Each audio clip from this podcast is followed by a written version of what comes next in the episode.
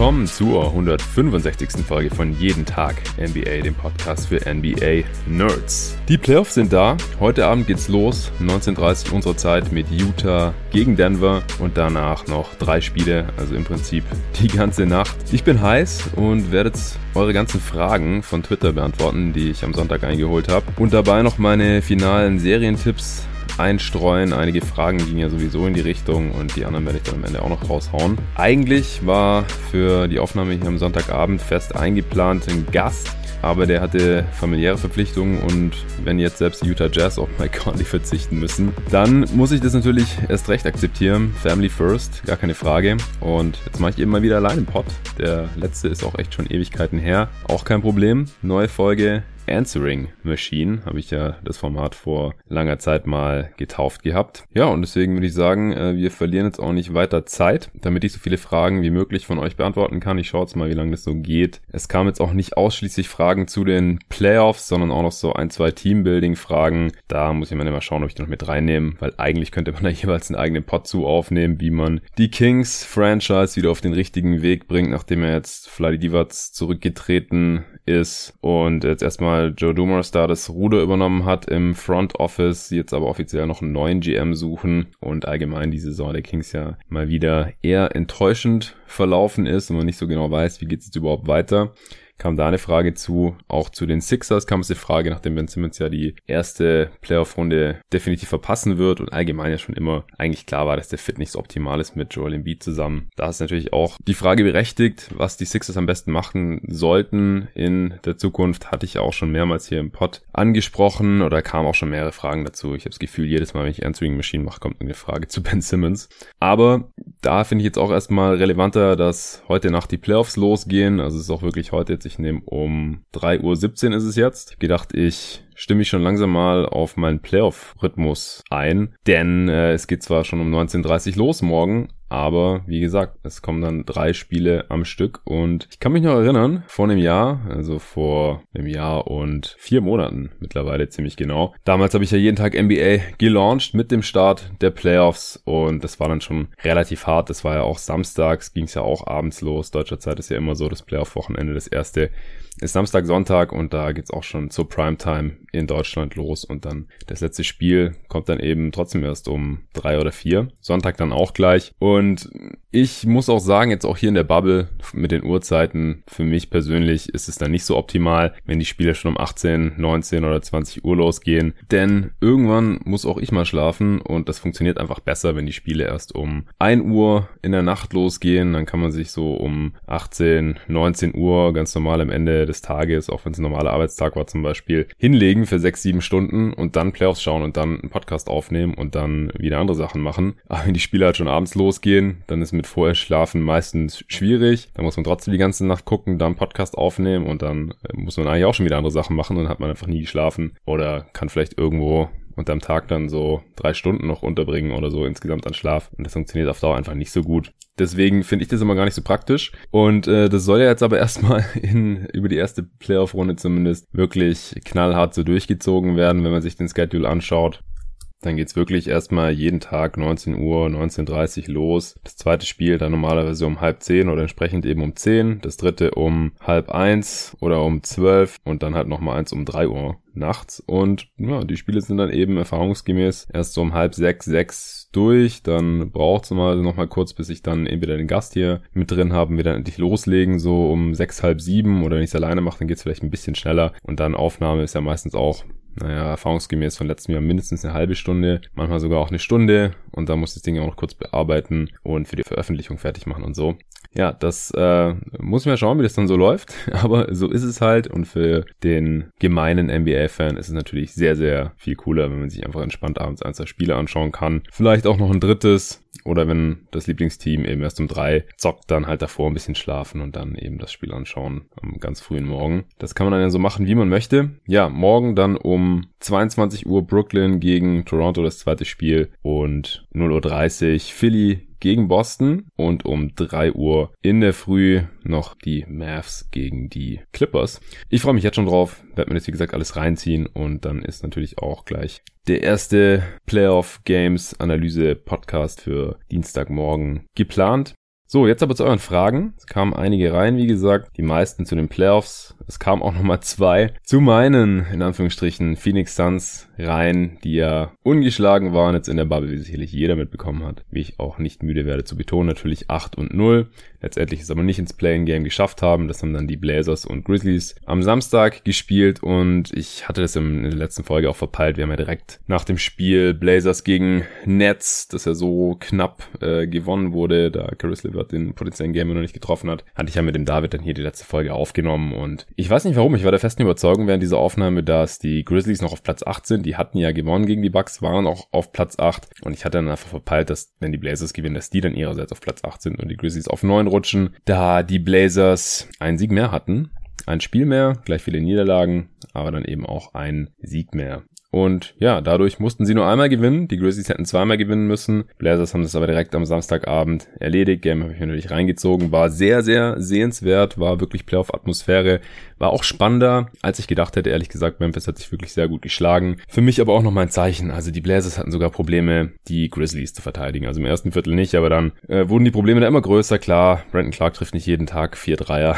war zum ersten Mal so. Ich glaube, Folge ist Career High waren zwei. Aber wenn die Blazers eben schon äh, die Grizzlies nicht wirklich aufhalten können und da am Ende fast verlieren, dann äh, denke ich halt auch, dass es in den Playoffs jetzt hier eher kurzweilig wird gegen ein Team, wie die Lakers, aber dazu komme ich dann noch. Ja, erste Frage von äh, Benny MG oder Benny MG. Er hat gefragt äh, oder gesagt, Servus Jonathan, ich habe eine Frage zu Bookers Game Winner gegen die Clips. Wurde PGs Aktion nicht als Foul gepfiffen, weil Booker das Spiel eh entschieden hat? Oder haben sie die Szene schlicht nicht als Foul bewertet? Oder gibt es sogar eine offizielle Regel, die besagt, dass es keine Freiwürfe nach einem Game Winner gibt? Ja, also eine offizielle Regel gibt es da nicht in der Art, aber ich kann mir halt vorstellen, dass falls der Wurf nicht drin gewesen wäre, der Pfiff noch gekommen wäre, also eine Late Whistle machen die Refs ja in der NBA eigentlich nicht so oft, zumindest nicht so oft, wie ich zum Beispiel selber als Vereinsspieler erlebt habe, dass da oft geguckt wurde, okay, äh, geht der Wurf rein oder nicht und wenn nicht, gibt's einen Foul und Freiwürfe, wenn er eh drin ist, dann äh, schenkt man sich den Pfiff. Also kann mir vorstellen, dass jetzt mal so eine Situation war hier konkret bei Bookers Game Winner. Der hat ja diesen äh, ja, Spin-Move Fadeaway reingehauen über Kawhi Leonard und Paul George, der dann noch richtig contestet hat am Ende, aber nicht mehr an den Ball reingekommen ist, aber eben an Bookers Unterarm. Also ich glaube halt, dass, äh, weil der Wurf drin war, der Buzzerbeater, der Ref drauf verzichtet hat, wenn er es gesehen hat. Ansonsten gibt's ja in der NBA diese Last Two-Minute Reports, wo nochmal alle Calls und Aktionen der letzten beiden Minuten von einem knappen Spiel von den Refs aufgearbeitet werden, ganz offiziell. Und die sind dann auch wirklich transparent einsehbar. Also kann man googeln und dann da durchlesen. Und da steht tatsächlich jetzt drin bei dem hier, habe ich reingeschaut, dass Paul George Booker gefoult hat bei diesem Wurf. Also es war offiziell ein Foul, wenn auch erst nachträglich dann und äh, nicht jetzt direkt in der Situation. Also wie gesagt, wenn es der Ref gesehen hat, dann hat er vielleicht wirklich aktiv darauf verzichtet, den äh, Pfiff noch zu machen oder hätte ihn noch gegeben, wenn der Wurf eben nicht drin gewesen wäre. Aber ja, sieht man wirklich eigentlich auch selten bei so Game Winnern, selbst wenn es dann Foul gab, dass Buzzerbeater ist und alle rasten aus und dann Ref kommt und sagt, nee, nee, warte mal, da war ein Foul, der kriegt jetzt noch einen Freiwurf oben drauf oder so. Weil es dann auch einfach irrelevant ist, normalerweise. Nico hat noch gefragt, und das ist die letzte Frage zu den Phoenix Suns, denke ich mal, für eine ganze Weile, ist Devin Booker schon der GOAT? Ja, sehr wichtige Frage und sicherlich auch 100% ernst gemeint von Nico. Also ich würde darauf auch äh, todernst antworten. Jordan war 6 0 in den Finals. LeBron war achtmal in Folge in den Finals, aber keiner von beiden war jemals 8 und 0 in den Seeding Games. Und damit ist der Case für mich geschlossen. Okay, erste Frage zu den Playoffs. Der User Sebi in Klammern captured in a good bubble fragt. Ben Simmons ist verletzt. Sind die Sixers in der Lage, einen deepen Playoff-Run zu starten oder überhaupt die Celtics zu schlagen? Simmons wäre Ende einer zweiten Runde wohl wieder fit. Was oder wer muss jetzt funktionieren, in Klammern außer dass Embiid dominiert? Ja, was ist ein deeper Playoff Run? Wahrscheinlich Eastern Conference Finals, weil in der zweiten Runde waren die Sixers ja schon letztes Jahr und das ist ja dann auch kein, also von, bei, bei einem Seriensieg würde ich jetzt auch noch nicht von einem Run sprechen, wenn man in der zweiten Runde ausscheidet. Und dazu müsste man ja Boston und Toronto schlagen, so wie sich das Bracket jetzt hier gestaltet, äh, um dann eben in den Conference Finals wahrscheinlich auf die, sehr, sehr wahrscheinlich auf die Milwaukee Bucks zu treffen. Und ja, damit das passiert, da muss Embiid wirklich dominieren, wie du ja selber hier schon suggerierst und halt bestätigen, dass die Sixers weiterhin können, ohne Ben Simmons und mit Embiid auf dem Feld zerstören. Das haben sie ja bisher in der Regular Season so getan. Da haben sie über elf Punkte auf 100 Possessions mehr gemacht als der Gegner. Sample Size ist nicht riesig mit ein bisschen mehr als 600 Possessions, glaube ich, aber auch nicht ganz zu verachten. Also die Sixers funktionieren bisher schon ohne Ben Simmons, also in der Regular Season. Und ja, er muss halt auch weiter beweisen, dass die Celtics ihn halt eigentlich gar nicht verteidigen können. Das ist eigentlich kein schlechtes Matchup für äh, die Sixers. Und ich denke halt auch, dass diese Serie jetzt schon ein wenig definieren wird, wie Embiid dann so gesehen wird als Star oder Superstar in dieser Liga. Also wenn er wirklich alles gibt und da wirklich eine Top-Serie spielt und sie trotzdem irgendwie scheitern, dann ist das, glaube ich, in Ordnung. Wenn sie die Celtics schlagen und den Upset schaffen, dann wird er, glaube ich, richtig gefeiert. Und wenn er hier jetzt mehr oder weniger sang- und klanglos und halbwegs lustlos oder in einem dysfunktionalen Team scheitert, dann wird er sicherlich so seine Konsequenzen haben für Embiid und auch für die Sixers. Ja, Glenn Robinson, der dritte, ist jetzt auch circa eine Woche auf jeden Fall draußen. Es hieß, er wird in sieben bis zehn Tagen wegen einer Hüftenverletzung erst wieder evaluiert werden. Das heißt, da schaut man erstmal, äh, wo steht er jetzt und dann kann es eben auch sein, dass er nochmal eine Woche fehlt oder so. Also ich denke mal, der wird in die erste Playoff-Runde nicht mehr wirklich eingreifen können. Das heißt, ihnen fehlt nochmal ein Forward oder ein, oder ein Flügelspieler halt, der jetzt eben auch hier von der Abwesenheit von Ben Simmons hätte profitieren können, der auch ein bisschen den Wurf hat, ein relativ athletischer,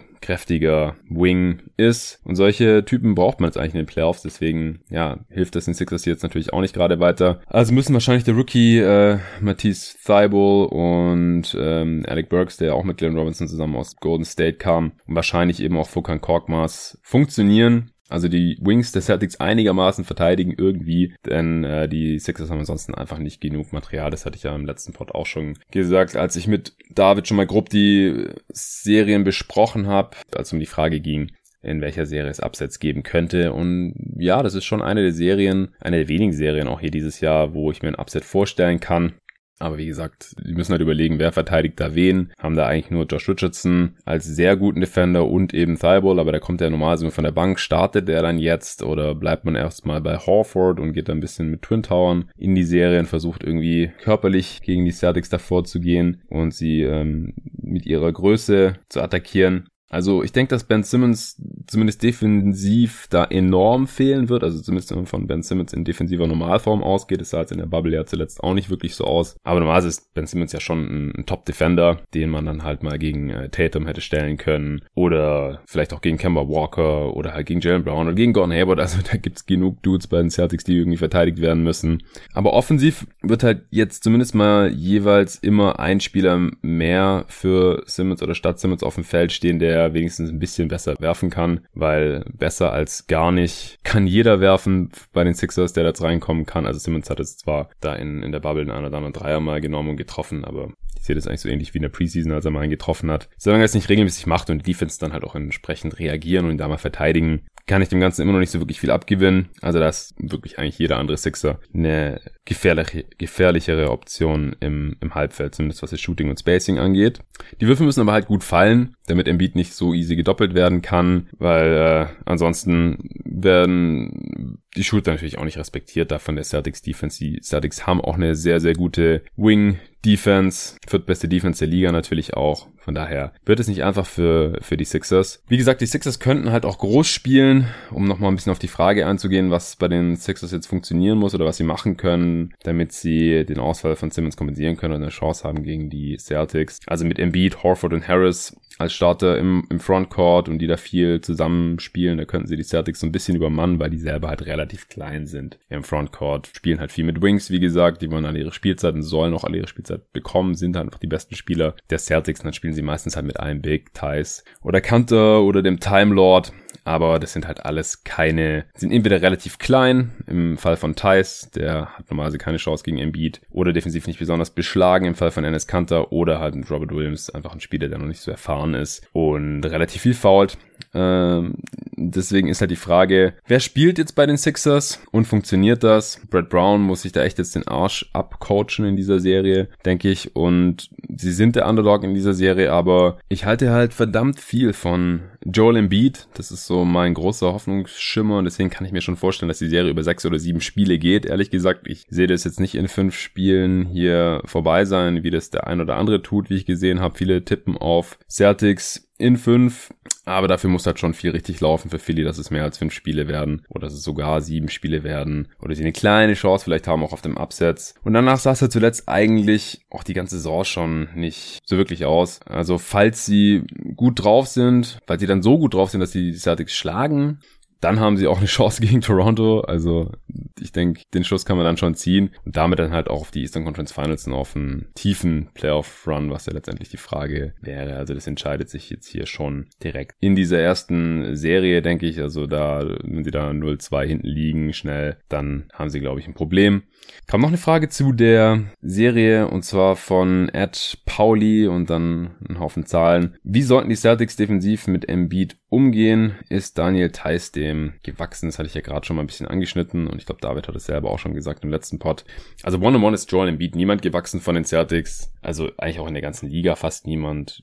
Horford, mit dem hat er letztes Jahr ein bisschen Probleme gehabt, aber das ist sein Teammate. Marcus Saul von den Raptors also wenn sie in die zweite Runde kommen, dann hat er auf jeden Fall auch einen stärkeren Gegner, als jeder bei den Celtics es ist. Aber ansonsten ist da nicht so viel los in der Liga heutzutage, glaube ich. Und halt auch erst recht nicht Daniel Theiss hat leider. Das hatte leider schon öfter mal bewiesen, dass er halt wie so gut wie andere Mensch auf diesem Planeten im Beat nicht so wirklich was entgegensetzen kann defensiv.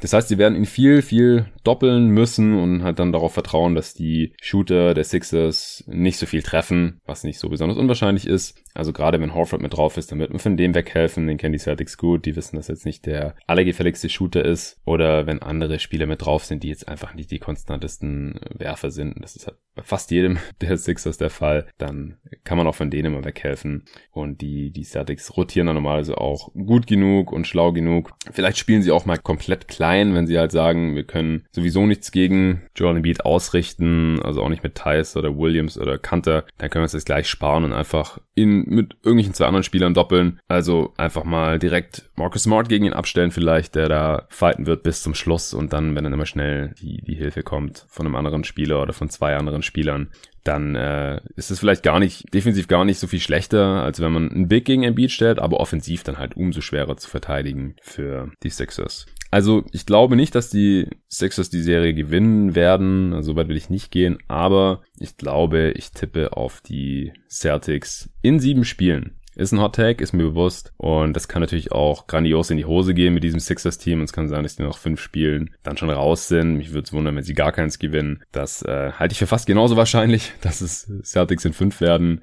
Aber Celtics in 6 finde ich dann ein bisschen langweilig und irgendwie sehe ich halt immer noch das Potenzial und das Embiid, wenn er gut drauf ist, eigentlich nicht gestoppt werden kann von diesem Team. Und er halt auch defensiv einen extremen Einfluss haben kann. Die Sixers, äh, die Celtics wollen eh nicht so viel zum Korb gehen, sind eher ein Jump-Shooting-Team. Aber wenn die Würfe dann ein paar Spiele nicht wirklich fallen, dann haben die Sixers eine Chance.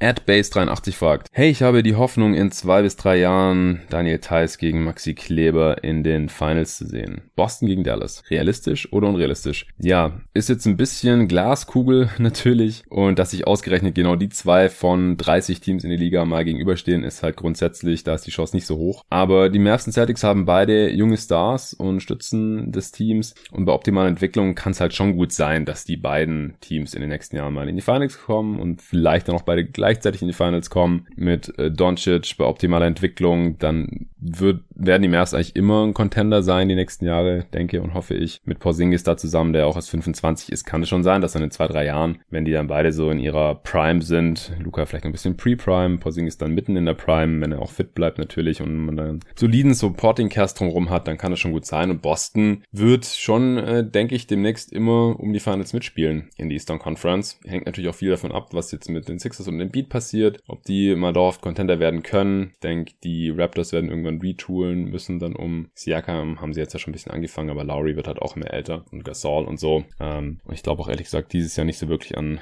Finals Run oder Eastern Conference Finals Run von den Raptors. Milwaukee die müssen auch irgendwann retoolen, um Janis, wenn er dort bleiben sollte, denn die haben jetzt auch viel Geld in Spieler investiert, die schon ein bisschen älter sind, älter sind als Janis auch. Das äh, bleibt abzuwarten, aber mit Janis sind halt die meisten Teams in der Eastern Conference wahrscheinlich auch immer ein Kandidat auf die Finals. Aber Boston sieht da halt Stand heute mit Tatum und Brown so als junge Stützpfeiler schon wirklich äh, wie ein Team aus, das die nächsten Jahre immer um die Finals mitspielen will und kann. Und sonst kommt ja in der Eastern Conference jetzt gerade auch nicht so wirklich viel nach. Von unten im Westen sieht es natürlich schon anders aus. Da muss man halt auch mal gucken, was bei anderen der jüngeren Teams geht. Aber klar, die Lakers und LeBron äh, werden tendenziell älter. Das kann schon gut sein, dass LeBron in zwei, drei Jahren nicht mehr um die Finals mitspielt, natürlich. Genauso Kawhi Leonard kann sein, dass der in drei Jahren nicht mehr um die Finals mitspielt. Und auch äh, die Rockets, Harden und Westbrook werden dann langsam älter. Und da muss man halt schauen, wie es bei den restlichen Teams so weitergeht. Aber es gibt auf jeden Fall eine Chance, dass Thais und Kleber sich dann da mal in den Finals gegenüberstehen. Das sehe ich schon. Ed Dirkulis22 fragt, hat der Conley-Ausfall massive Auswirkungen für den Ausgang der Serie gegen die Nuggets oder können ihn die Jazz für zwei bis drei zwei Spiele kompensieren ohne aussichtslos zurückzuliegen. Ja, also wer es nicht mitbekommen hat, Mike Conley wird die Bubble verlassen und hat schon die Bubble verlassen, weil ein Kind geboren wird von ihm. Deswegen geht er nach Hause nach Ohio und wird dann aber in der Woche oder so wieder zurück sein.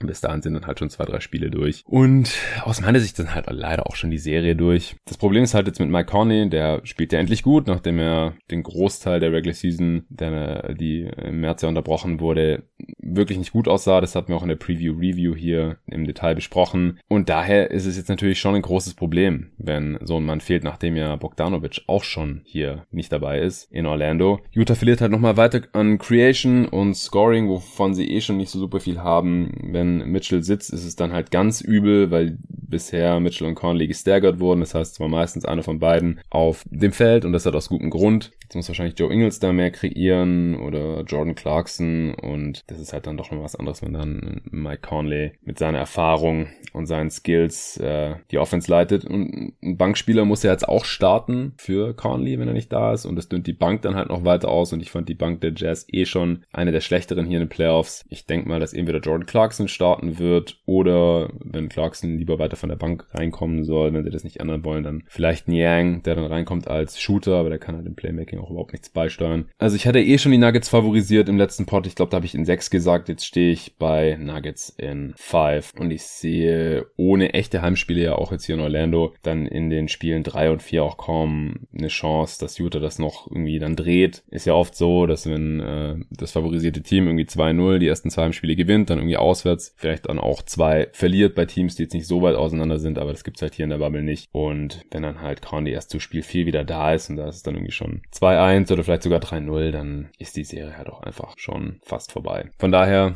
sehe ich hier die Nuggets, die beileibe jetzt auch nicht irgendwie bei hundertprozentiger Gesundheit sind. Man weiß jetzt auch, dass Harris und Barton zum Beispiel Spiel 1 nicht spielen werden. Das sieht nicht gut aus. Das heißt, dann selbst in den Spiel 2 Spielen sind sie natürlich in keinster Weise komplett fit. Das ist einfach unmöglich. Aber ich glaube einfach, die Nuggets sind sehr viel tiefer und die können diese Ausfälle noch viel eher kompensieren als jetzt Utah ein Ausfall von Mike Conley und Bogdanovic natürlich auch, darf man nicht vergessen. Nächste Frage von @ted614. Welche Möglichkeiten in Klammern taktisch, Matchups, Rotation etc. siehst du, dass die Mavs den Clippers Probleme bereiten? Dein Tipp für die Serie. Also der Gast, den ich heute eingeplant hatte, der hat in den letzten Tagen und Wochen die Mavs intensiv verfolgt und deswegen habe ich, weil der Pod auch schon länger geplant war, äh, jetzt mich weniger mit den Mavs beschäftigt, ehrlich gesagt. Ich äh, werde trotzdem versuchen, die, die, Frage jetzt hier so gut wie es geht zu beantworten. Also die erste Playoff-Serie für Doncic und Porzingis wird sehr schwer, denke ich. Clippers sind ganz klarer Favorit aus meiner Sicht. Luca muss in der ISO funktionieren, also inklusive Stepback, Dreier und äh, das hat jetzt in der Bubble mit dem Dreier nicht so gut funktioniert gehabt. Bei die Clippers halt ist Doncic, Porzingis, Pick and Roll oder Pick and Pop mit Paul George und Kawhi einfach super verteidigen können und weil sie dann einfach immer switchen können. Weil es dann eigentlich fast egal ist, ob jetzt ein Paul George oder Kawhi Doncic gegenübersteht und Porzingis kann jetzt auch keinen von beiden irgendwie dann äh, im, im Post oder in der Midrange nass machen. Das funktioniert einfach nicht. Deswegen muss Doncic umso öfter ohne Screen auskommen, damit halt nicht geswitcht wird in, in der ISO dann. Und Porzingis muss dann einfach spacen irgendwie an der Dreierlinie, seinen Defender damit rausziehen, weil klar, wenn der freigelassen wird, dann kann er die Dreier drauflatzen und trifft die auch ganz gut. Das wissen auch die Gegner und dann hat Doncic natürlich auch umso mehr Platz. Ich denke, wenn sie defensiv irgendwas entgegensetzen wollen, dann müssen Dorian Finney-Smith und Maxi Kleber viel gespielt werden und also auch offensiv spielbar sein. Also heißt, Würfe treffen, natürlich, und offensiv wenig Fehler machen und halt defensiv gegen Paul George und Kawhi äh, so gut wie es geht da agieren. Das sind die beiden besten Optionen gegen diese beiden Spieler im, im ganzen Kader. Trotzdem muss halt Tim Hardaway Jr. wahrscheinlich oft einen von Paul George oder Kawhi verteidigen, weil der muss halt auch spielen, den braucht man halt offensiv. Falls Subat startet bei den Clippers, wie es ja eigentlich zuletzt meistens der Fall war, müssen es die Mavs dann im, im Pick and Pop mit KP ausnutzen. Äh, da ist er ein bisschen anfällig. Das könnte für viele offene Jumper und Dreier für Porzingis dann äh, sorgen. Falls Lou Williams viel spielt, muss man den halt ständig attackieren. Machen ja auch die meisten Teams. Und insgesamt müssen sie die Clippers aber eigentlich eher in Shootouts wickeln, denke ich. Und hoffen, dass sie dann halt ein paar Spiele besser treffen als die Clippers, weil eigentlich ist das Personal der Mavs defensiv einfach nicht gut genug, um die Clippers zu verteidigen. Clippers sind so variabel, haben so viele Leute, die kreieren können und die, die werfen können. Halt zwei Superstars, also mit Kawhi halt den absoluten Playoff-Performer, mit Paul George die perfekte zweite Option, mit Lou Williams den perfekten Creator von der Bank, dann noch jemand wie Marcus Morris, der mal was kreieren kann und dann halt noch einen Haufen Schützen drumherum. Also, das ist einfach super schwer zu verteidigen mit dem Spielermaterial, das die Mavs da zur Verfügung haben. Deswegen sollten sie mit ihrer eigenen besten Effizienz der Liga offensiv halt versuchen, das irgendwie, ja, irgendwie mitzuhalten. Also klar, die Clippers haben ihrerseits eben gute Defender gegen die Mavs, aber ich denke, wenn, dann müssen sie versuchen, sie über die Offense irgendwie zu schlagen.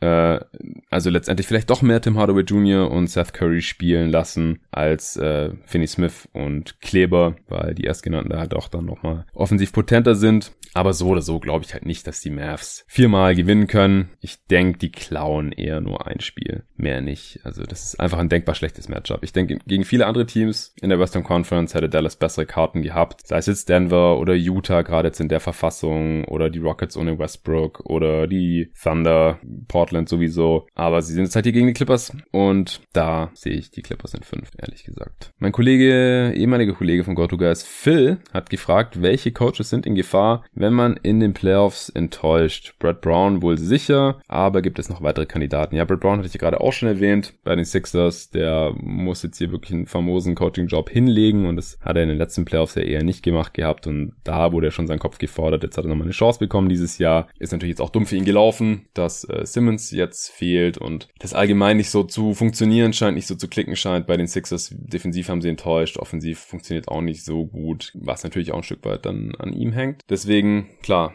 er steht auf der Kippe. Dann Mike D'Antonis Vertrag läuft meines Wissens aus. Das hatte ich auch schon mal irgendwann erwähnt. Ich glaube nicht, dass der jetzt schon verlängert wurde. Deswegen mal schauen, wie es bei den Rockets läuft, ob der da noch weitermachen will. Ist jetzt auch schon einer der älteren Coaches der Liga. Wenn Coach Bud von den Bucks wieder keine Adjustments macht, dann sollte man mal über ihn nachdenken, wie ich finde. Ist jetzt ein Hot Take, weil als äh, zweifacher Coach of the Year, er ist ja Co-Coach of the Year zusammen mit Billy Donovan geworden, ist er eigentlich in den Sattel geklebt. Also da würde ich mir keine ernsthaften ernsthaften Sorgen machen, aber ich denke, wenn, wenn die Bucks halt wieder nicht in die Finals kommen oder dann in den Finals nicht wirklich eine Chance haben, weil, weil Budenholzer halt wieder an seinen Schemes festhält, die in der Regular Season über 82 Spiele oder jetzt halt 65 Spiele oder 70 Spiele gut funktioniert haben, aber halt in einer Playoff-Serie, wo vier Niederlagen halt schon reichen und man nach Hause fährt, manchmal nicht so gut funktionieren, wenn er da wieder dann zu lang dran festhält. Und das war letztes Jahr der Fall, dass er da ein bisschen zu wenig dann an die individuellen Matchups ähm, die Schemes angepasst hat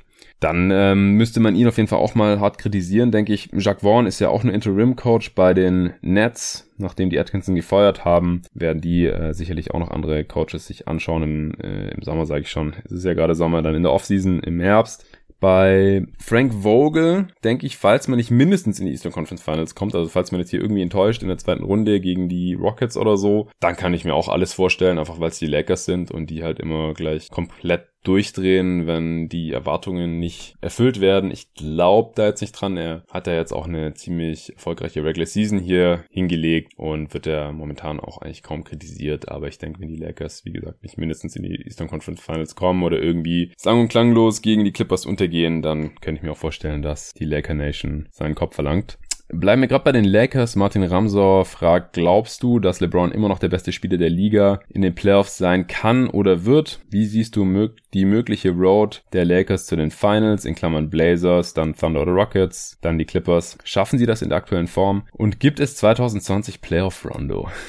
ja, Komplexe Frage auf jeden Fall. Die Lakers haben ja die Seeding Games jetzt eher als eine Art Preseason genutzt, finde ich. Also wenn man sieht, wer da so gespielt hat. Ich mache mir um die Form eigentlich wenig Sorgen. Gibt ja viele Leute, die jetzt nicht wissen, wo die Lakers stehen und ob die jetzt wirklich gut sind in den Playoffs und ob die den Schalter umlegen können und so. Wir haben da auch schon in der vorletzten Folge, glaube ich, mit Nico das mal ein bisschen drüber gesprochen. Aber traditionell hat LeBron in der ersten Runde eigentlich nie großartig was anbrennen lassen. Es waren so gut wie immer Sweeps, außer mit den Cavs 2000 2018, aber da hat er halt auch keinen Anthony Davis als Co-Star gehabt und auch keine gute Team-Defense. Da wurde es dann halt mal ein bisschen enger gegen die Oladipo Pacers damals. Also falls die Lakers und LeBron echt nicht in Form sind, wird es nach ein bis zwei Spielen gegen die Blazers wahrscheinlich klar sein. Also das wird dann offensichtlich sein, dass sie nicht nur den Schalter umlegen mussten, weil die sollten jetzt eigentlich direkt ernst machen, denke ich, von Spiel 1 an. Und davon gehe ich eigentlich auch weiterhin aus. LeBron kann aus meiner Sicht noch der beste Spieler der Playoffs sein sein. Aber da bin ich jetzt selbst mal gespannt, ehrlich gesagt, weil er jetzt halt nicht hundertprozentig fit aussah in den Seeding Games. Aus meiner Sicht wird es wichtig, dass LeBron viel in den Post geht, weil die Blazers halt einfach überhaupt niemand haben, der ihn da annähernd verteidigen kann und gleichzeitig LeBron halt aus dem Post-Up extrem effizient kreiert. Also entweder für sich selber oder halt für seine Mitspieler. Dazu müsste dann aber Anthony Davis auf die 5, damit er halt genug Platz hat, wenn er noch ein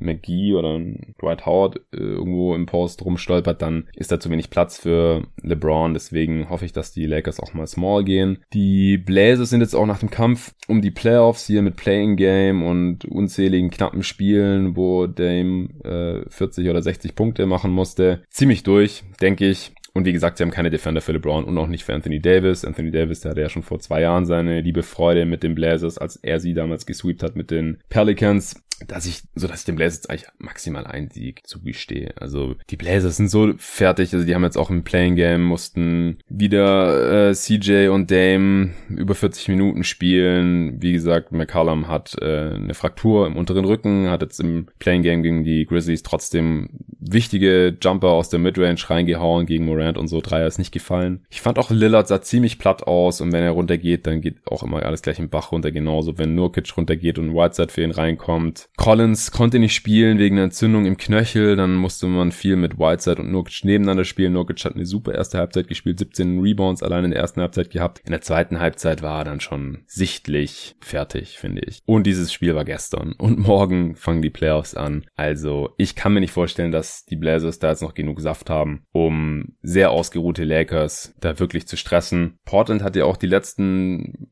in den letzten Playoffs, in den letzten Jahren immer mal wieder ein gleichwertiges Team geschlagen oder etwas schlechtere Teams äh, geschlagen. Aber gegen die großen Jungs war dann eigentlich immer schnell Schluss. Und zwar halt per Sweep normalerweise. Also ich bin echt versucht hier auf Lakers in 4 zu tippen, trotz allem. Also ein Game kann Lillard halt auch mal frei drehen, das ist klar. Und, und die Lakers nichts treffen und dann gewinnen die Blazers halt irgendwie knapp. Aber das sollte schon eine sehr, sehr, sehr deutliche Serie sein, normalerweise hier. In Runde 1 bei Houston, um jetzt hier mal die äh, Road to Victory der Lakers ein bisschen vorzuzeichnen. Also ich tippe auf Houston gegen die Thunder. Zwar wird die Serie jetzt auch knapper, als ich normalerweise sagen würde. Also ich tippe auf Rockets in, in sechs. Mich würde es auch nicht wundern, wenn es über sieben Spiele geht, ehrlich gesagt. Das würde mich weniger wundern, als wenn es in, in fünf Spielen schon durch ist, weil die Thunder sind wirklich ein, ein sehr gutes Team und bei den Rockets fehlt jetzt einfach Westbrook. Also da gehen einfach Elemente des Spiels verloren. In Transition fehlt er natürlich ganz, ganz stark. Äh, auch natürlich, wenn Harden mal sitzt, ist ein Westbrook sehr, sehr wichtig. Und überhaupt, also es fehlt dann einfach an, an Qualität. Gordon äh, hat jetzt lange gefehlt. Also normalerweise hätte ich auf Rockets in fünf wahrscheinlich getippt, aber so tippe ich auf Rockets in sechs. Und äh, für die Rockets muss man einfach hoffen, dass Harden gut drauf ist und den bei den Thunder niemand so wirklich stoppen kann und dann dass er halt die,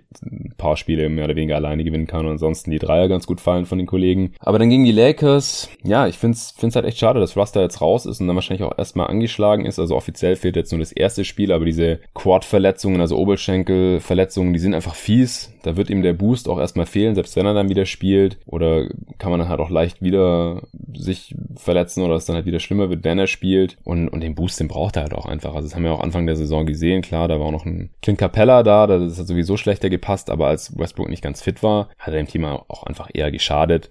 Und das war zuletzt nicht mehr so, nachdem er der einzige Spieler war, der nicht werfen konnte und auch dann fit war und sich eingespielt hat und alles. Da hat er das äh, Team dann schon deutlich besser gemacht und es fehlt jetzt halt einfach erstmal. Ich denke halt, wie gesagt, dass Gordon auch nicht bei 100% sein wird und ich hätte halt dieses Experiment, das die Houston Rockets hier 2020 ja sind, gerne einfach mit fitten Kader gesehen. Ah, gegen die Lakers in deren Größe wird es wahrscheinlich eh eher übel und, und jetzt halt erst recht. Also ich habe auch gesehen, dass manche irgendwie auf äh, Lakers in sieben, Rockets in sieben oder so tippen. Ich denke aber, das wird dann auch eher nach fünf oder sechs durch sein. Es sei denn, Harden rastet halt irgendwie komplett aus und wird halt mal zur Abwechslung nicht mit fortschreitender Playoff-Länge immer schlechter oder halt auch in den Serien mit den Spielen dann immer schlechter, weil dem halt irgendwie ein bisschen die Puste ausgeht und die Teams sich dann halt doch langsam auf ihn einstellen können und so. Das kann halt sein, dass es dieses Jahr ein bisschen anders ist, weil er auch nochmal besser geworden ist und jetzt halt auch ausgeruhter ist und fitter ist als normalerweise in den Playoffs. Und er ist halt auch einiges fitter als Dame jetzt einfach. Also er musste einfach nicht so viel spielen und sich so verausgaben jetzt. Und Harden ist auch konstant auf dem Niveau unterwegs. Also muss man auch nochmal sehen. Ja, neulich kam auch die Frage, ist TJ Warren jetzt ein 30 Punkte pro Spiel Scorer in der nächsten Saison? Damon Lillard hat jetzt nach diesen ganzen Scoring-Explosionen hier nochmal in Orlando genau 30,0 Punkte pro Spiel aufgelegt. Und Harden ist halt schon bei, bei knapp 35 Punkten pro Spiel. Also der macht es einfach konstanter auf einem noch höheren Niveau. Und sonst hat nur noch Bradley Beal 30 Punkte gemacht. Und das sind die drei Dudes, die diese Saison 30 Punkte pro Spiel gemacht haben. Und das verdeutlicht halt nochmal, wie schwierig das ist in dieser Liga. Und wie gesagt, da sehe ich einen TJ Warren beileibe nicht. Ja, also die Rockets sehe ich schon deutlich stärker als die Blazers natürlich, sind einfach insgesamt ein bisschen stärker besetzt und kompatibler auch besetzt, defensiv auch variabler. Aber trotzdem kein echter Test für die Lakers, würde ich Stand heute sagen. Kann natürlich in zwei Wochen alles ganz anders aussehen, je nachdem, wie die Lakers dann ausgesehen haben äh, und auch die, die Rockets natürlich und ob Westbrook vielleicht nicht doch wieder zurück ist oder die Lakers irgendwie doch nicht so gut drauf waren, keinen Schalter umlegen konnten und dann irgendwie sechs Spiele gebraucht haben gegen die Blazers oder so. Das muss man nochmal neu bewerten. Die Clippers werden, denke ich, so oder so eine harte Nuss und die sehe ich auch aktuell noch leicht vor den Lakers. Das hatte ich ja auch schon letzte Woche hier im Pod gesagt. Sowohl insgesamt als halt auch im direkten Duell, also offensiv potenter und defensiv halt mit unendlich vielen Optionen. Verschiedenste Lineups können da aufs Parkett geschickt werden. Klar, gegen die Größe der Lakers könnten sie natürlich auch ein bisschen Probleme haben, aber die Lakers sind ja selber oft besser unterwegs, wenn sie halt nicht mit McGee oder mit Howard spielen und da bin ich nur gespannt, wen Doc halt überhaupt spielen lässt, wie fit Harrell jetzt halt auch ist, der jetzt gar nicht gespielt hatte bisher und jetzt endlich wieder zurück ist und spielen kann in den Playoffs. Ich kann die Serie jetzt schon kaum erwarten, ist jetzt echt noch ein paar Wochen hin, aber da freue ich mich wirklich schon drauf, diese Teams vier bis sieben Mal gegeneinander antreten zu sehen. Das können die Lakers halt wahrscheinlich echt nur in Topform dann packen. Aber die traue ich ihnen ja nach wie vor noch zu, wie gesagt. Und Playoff Rondo, also ich glaube nicht, dass wir den sehen werden. Der ist ja jetzt eh mit gebrochenem Daumen gerade noch draußen und am 13. Juli hieß es sechs bis acht Wochen wird er fehlen. Also den sehen wir halt frühestens in der zweiten Runde irgendwann und dann denke ich auch, dass der überhaupt nicht in Form sein wird. Zu dem Zeitpunkt hat er ja noch gar keinen kompetitiven Basketball gespielt. Und ich würde auch davon ausgehen, dass es ein Blessing in Disguise ist und wir wahrscheinlich so oder so auch kein Playoff-Round mehr gesehen hätten jetzt auf seine alten Tage. Der Kollege Tobi Bühne hat gefragt, wer ist die aktuelle Nummer eins bei den Raptors, beziehungsweise war das eigentlich eine Frage von Hassan, die er auf Twitter gestellt hatte, eine Umfrage auch dazu. Und die Optionen waren, Kyle Lowry hat 44% der Stimmen bekommen und Siakam 56. Ich denke, das ist eher eine philosophische Frage als eine spielerische, weil die erste Offensivoption ist eigentlich ganz klar Siakam, also der nimmt einfach sehr viel mehr Abschlüsse. Zwischenzeitlich ist defensiv auch wichtiger als Lowry, einfach weil er mehr Raum abdeckt und auch mehr Impact hat da in der Defense. Also ganz klar der, der wichtigere Spieler für die Raptors an beiden Enden des Feldes. Aber der Leader und vielleicht auch der Typ dann in den Playoffs die wichtigen Würfe nimmt, das ist dann halt doch noch Kyle Lowry für mich. In den meisten Teams füllt ja oft derselbe Spieler dann beide Rollen aus, also ist halt der Star, sowohl spielerisch und offensiv mit höherer Usage und so und halt auch der Leader und dann halt auch der, der, in der im Zweifel dann die, die wichtigsten Würfe nimmt. Aber bei den Raptors ist es halt bisher noch nicht so. Also das wird, wenn jetzt die Playoffs auch noch ein bisschen zeigen. Vielleicht verändert sich das jetzt oder dann halt in der kommenden Saison. Aber ist halt die Frage, was, was meint man mit der Nummer eins? Äh, und je nachdem würde ich halt, wie gesagt, sagen, spielerisch Siakam, aber so der emotionale Leader vielleicht ist für mich schon noch Lowry. Thorsten hat gefragt, ja, jetzt kommen die beiden Teambuilding-Fragen noch hier im Prinzip. Wo sind wir jetzt? Ja, kann man noch machen. Ähm, deine Meinung zur Situation der Kings? Rauswurf von Diverts. Dumas? Fragezeichen. Weiter mit Walton. Wieder angreifen oder nochmal tanken? Wer wäre dann das wertvollste Trade Asset in Klammern außer Fox? Bagley, Heald oder Bogey? Also ich hab's auch dem Thorsten selber schon geschrieben, dass es eigentlich ein ganzer Pot ist und es gab auch keine Preview-Review zu den Kings, deswegen habe ich ein bisschen schlechtes Gewissen und deswegen äh, beantworte ich die Frage jetzt schon mal. Er hat auch gesagt, es ist auch okay, wenn ich nur ein bisschen was zu jeder Frage sage, denn ja, da hätte ich jetzt schon normalerweise noch ein bisschen mehr Recherche reingesteckt. Ich finde halt bei den Kings stinkt der Fisch auf jeden Fall auch vom Kopf her und solange da Vivek Ranadive, also der Besitzer, sich nicht raushält, der hat ja teilweise da die, die Picks angeordnet in der Draft oder halt auch klare und gute Managementstrukturen schafft, wird es halt wahrscheinlich auch nicht besser. Also da gab's, das war damals auch ein bisschen seltsam, wie jeweils dann auf einmal zum GM gemacht wurde, obwohl er damit überhaupt keine Erfahrung hatte. Dann ist Stojakovic, der serbische Kollege, ehemaliger Kings-Spieler auch, war ja dann äh, stellvertretender GM, glaube ich. Der wird jetzt auch zurücktreten, so viel ich weiß. Und die war zwar die letzten Jahre, also seit 2015 war er das. Vielleicht der schlechteste GM der Liga. Also ich glaube, da gibt's nicht wirklich Konkurrenz für. Da ist jetzt erstmal gut, wenn er weg ist, weil schlechter geht nicht. Bagley über Doncic hat halt damals schon niemand verstanden. Also wirklich niemand. Das war ein ziemlicher Schocker in der Draftnacht, dass Doncic nicht an eins wegging. Das war ein bisschen abzusehen. Das äh, hatten die Vögel schon von den Dächern gezwitschert, dass halt Robert Sava, der Besitzer der Suns, gerne Aiden hätte von der University of Arizona. Und da gab es sogar Leute, die es verteidigt haben, vor allem in Arizona, gegen die ich heftig argumentiert habe damals auf Twitter. Aber niemand hätte dann Doncic nicht wenigstens an zwei genommen und dann auch noch Marvin Bagley vor ihm gedraftet. Also das hat damals kein Mensch verstanden und wird wahrscheinlich auch nie irgendjemand verstehen können. Äh, der, der Pick von Fox 2017, der war gut. Aber eigentlich, aber eigentlich hätte man den dritten Pick in dieser Draft gehabt, mit dem dann Jason Tatum genommen wurde. Aber den musste man halt den äh, Sixers geben, hat dafür den fünften zurückbekommen. Die hatten Swap Rights. Damit hat man dann eben Darren Fox gedraftet. Die Sixers haben den Pick ja dann ihrerseits gegen Markel Fultz, gegen den ersten Pick getradet. Aber wie dem auch sei, also wie gesagt, guter Pick damals mit Fox, aber eigentlich hätte es noch besser sein können. Wenn man den halt nicht 2015, das war eine der ersten Amtshandlungen von Divac, in einem Salary Dump zusammen mit einem weiteren First Rounder weggetradet hätte zu den Sixers, um Geld zu haben in dieser Free Agency Class, um Rajon Rondo, Costa Kufus und Marco Bellinelli sein zu können, die die Kings halt ungefähr kein Stück weitergebracht haben. Also das war natürlich erstmal selten dumm und auch schon in diesem Moment damals ziemlich unglaublich. Also man kann ja mal Salary Cap schaffen und halt irgendwelche Verträge dumpen. Das waren damals äh, Carl Landry und noch irgendein anderer Spieler. Das kann man ja schon mal machen, wenn man dafür halt ein Star dann sein kann. Und die Suns haben es letzten Sommer auch gemacht, damit sie dann halt für Aaron Baines traden konnten und Dario Saric und Ricky Rubio noch den Free Agency Deal anbieten zu können. Und das habe ich damals ja auch schon kritisiert, dass man halt einen Spieler wie Warren dumpt und halt auch noch einen hohen Second Rounder dran bindet. Und die Kings haben halt damals im Prinzip genau dasselbe gemacht, um dann halt sich Rondo, Bellinelli und Kofus reinzuholen. Und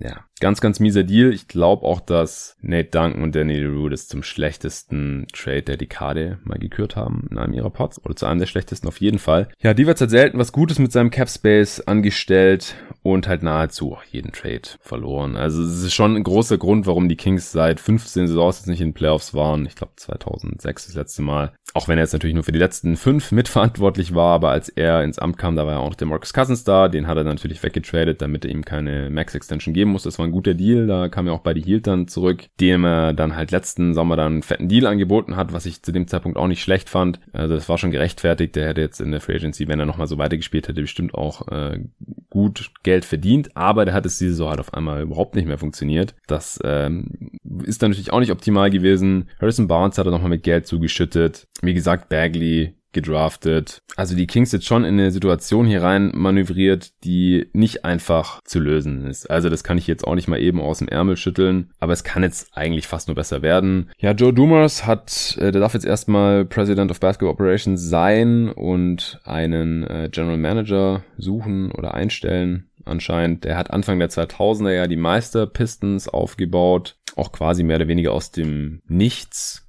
und dann sind die 2004 Meister geworden, haben die hochfavorisierten Lakers damals geschlagen, war eine super Story. Ohne All-Star in der Saison haben sie die Lakers dann geschlagen und sind Meister geworden. Aber danach hat er dann auch so ab Mitte der 2000er eher schlecht als recht gemanagt, bis er dann 2014 gehen musste. Da haben die Pistons in, in den zehn Jahren eigentlich auch nichts mehr nennenswertes gewonnen. Die waren, glaube ich, noch ein, zwei Mal in Conference Finals und das war's dann. 2013 noch, also ein Jahr bevor er dann gehen musste, hat er Josh Smith noch diesen glorreichen Deal gegeben, der dann nach nur 1,5 Saisons gestretched wurde. Also den hat er massiv überbezahlt. Der hatte überhaupt, hat überhaupt nicht reingepasst in, in diesen Kader. Die hatten schon Andre Drummond und Greg Monroe auf den großen Positionen, was ja eh schon äh, ziemlich abenteuerlich war, selbst für die damalige NBA.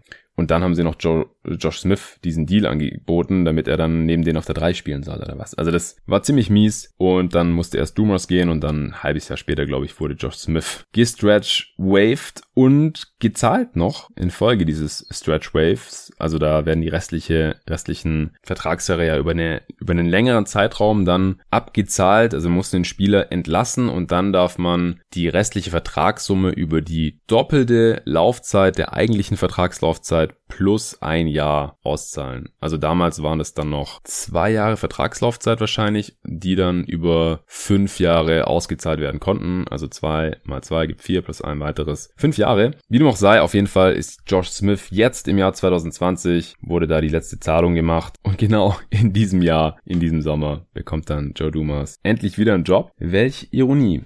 Außerdem ziemlich passend. Divac hat an zwei Bagley gezogen in der Draft. Ich will jetzt noch nicht sagen, dass er ein Bust ist, aber dass Doncic die bessere Karriere haben wird, ist glaube ich kein Hot Take. Und Joe Dumas hat damals an zwei Darko Milicic gedraftet. Hatte ich mit Nico ja ausführlich in der Redraft von 2003 besprochen, äh, während halt noch Dudes wie Dwayne Wade, Chris Bosch und Cameron Anthony auf dem Board gewesen wären. Ja, Luke Walton als Coach sollte safe sein, habe ich gelesen. Ich würde ihm nach nur einer Saison auch auf jeden Fall noch eine Chance geben. Die letzte Saison war halt auch einfach verletzungsgeplagt. Buddy Hield hat nach seiner Extension mies gespielt, wie gesagt, und so weiter. Ja, auch das kann eigentlich nur besser werden, hoffe ich zumindest, dass äh, ein Bagley zum Beispiel auch mal fit bleiben kann. Fox entwickelt sich vielleicht ein bisschen weiter. Äh, der Westen bleibt natürlich hart, also Playoffs sehe ich jetzt in der nächsten Saison nicht wirklich, äh, aber ich sehe halt gerade auch nicht den goldenen Weg jetzt aus der Situation raus, weil äh, Fox sollte man natürlich auf jeden Fall behalten als äh, einzigen Spieler mit Franchise-Player-Potenzial gerade. Hield ist im Wert tief, das macht gerade überhaupt keinen Sinn, den traden zu wollen. Da müsste man jetzt wahrscheinlich eher draufzahlen mit dem Vertrag gerade, würde einfach nichts Nennenswertes zurückbekommen. Äh, Bagley sowieso im Wert tief gerade, kann auch nur noch besser werden jetzt in seinem Rookie-Deal. Und Bogdanovic ist ja Free Agent jetzt in diesem Sommer. Den muss man eigentlich zumindest mal als Asset halten. Der ist jetzt auch ein Stückchen älter schon als die ganzen anderen, aber zumindest mal vielleicht noch, äh, also verlängern und dann noch ein halbes Jahr oder ein Jahr behalten und dann schauen, was man vielleicht im Gegenzug bekommen könnte in irgendeinen passenderen Spieler. Oder Picks. Und alle anderen im Kader sind eigentlich jetzt auch nicht wirklich viel wert. So viel zu den Kings jetzt erstmal. Dann hat Max noch gefragt, wie würdest du als Elton Brand die Zukunft des Sixers planen? Weiter Embiid und Simmons, wie drumrum bauen, einen von beiden traden, wen? Was würdest du Minimum als Gegenwert haben wollen? Was machst du mit Brad Brown? Also, hier werde ich jetzt auch nicht im Detail drauf eingehen. Wie gesagt, äh, mit den Sixers kann man sich dann befassen, wenn die aus den Playoffs ausgeschieden sind. Ist ein bisschen fies, dass ich jetzt als Elton Brand die Zukunft des Sixers planen muss, finde ich, wenn ich die Vergangenheit nicht planen durfte, weil ich hätte da einiges anders gemacht. Das habe ich hier auch im Pod, also nicht in dem Pod hier, sondern es waren noch früher in anderen Pods äh, erwähnt. Ich, ich war zum Beispiel kein Fan vom Trade für Tobias Harris damals. Äh, da hat man sich schon in die Scheiße geritten, auf gut Deutsch. Habe ich damals im, im Pod von Arne im Tauchgang, Tauchgang auch verewigt, diesen Take, dass ich kein Fan bin von dem Trade für Tobias Harris. Und man musste ihm ja dann den Vertrag in der letzten Offseason natürlich auch anbieten, auch wenn der jetzt zu teuer war. Man musste ihn auf jeden Fall halten, weil sonst wäre natürlich alles umsonst gewesen, was man für ihn abgegeben hat in diesem Trade. Äh, Shamit und Picks. Horford fand ich persönlich auch zu teuer, aber halt auch besser in dem Moment als Jimmy Butler für nix zu verlieren. Äh, man weiß natürlich auch nicht, äh, ob Jimmy Butler wirklich weg wollte oder ob man ihm nur nicht genug Geld geboten hat. Wie auch immer, alles nicht so optimal gelaufen, nachdem man für ihn auch getradet hatte. Also ich hätte halt wirklich gern gesehen, wie Sam Hinkie das Team weitergeführt hätte, ehrlich gesagt. Und die Basis war echt top da nach dem Process. Der, der war ein super Asset Manager. Klar, das war auch noch kein Team, das jetzt irgendwie ready war zu gewinnen, aber ich hätte ihm dann halt doch noch mehr zugetraut oder hätte halt halt gerne gesehen, wie er dann, nachdem er halt erstmal das Team eingerissen hat und super Deals die ganze Zeit gemacht hat, um halt das Team für die Zukunft auszurichten, das Team dann halt auch aufs Gewinnen ausgerichtet hätte. Aber dann kam er erst Colangelo und äh, hat da schon die ersten miesen Deals eingefädelt und äh, sich dann blamiert mit irgendwelchen Twitter-Eskapaden. Und äh, dann musste der auch gehen dann kam Elton Brand und wie gesagt, der hat seither mit sehr teuren Deals hier geglänzt bisher und die Sixers sind halt leider nach wie vor kein richtiger Contender. Ähm, ich hatte ja auch schon immer wieder hier im Pod drüber gesprochen, äh, über einen Trade von, möglichen Trade von Ben Simmons. Ich würde eher auf Embiid setzen jetzt aktuell, weil der halt für mich, das ist für mich einfach offensichtlicher, wie man mit ihm als Star der erste Option und Contender bauen kann. Bei Simmons weiß ich es nicht so genau. Ich weiß einfach nur, dass die beiden nicht so richtig zusammenpassen. Simmons ist trotzdem noch jung genug und ich denke, dass auch noch genug Teams Interesse an ihm hätten mit einem Max-Deal. Da müsste man halt schauen oder müsste das jeweilige Team schauen, passt der bei uns jetzt wirklich so viel besser rein als bei den Sixers. Das heißt, man bräuchte noch einen anderen Ballhändler, der äh, ähm, aber auch Offball funktioniert mit dem Wurf, aber halt im Halbfeld was kreieren kann, wenn Simmons das eben nicht kann und man bräuchte allgemein viel Shooting drumherum.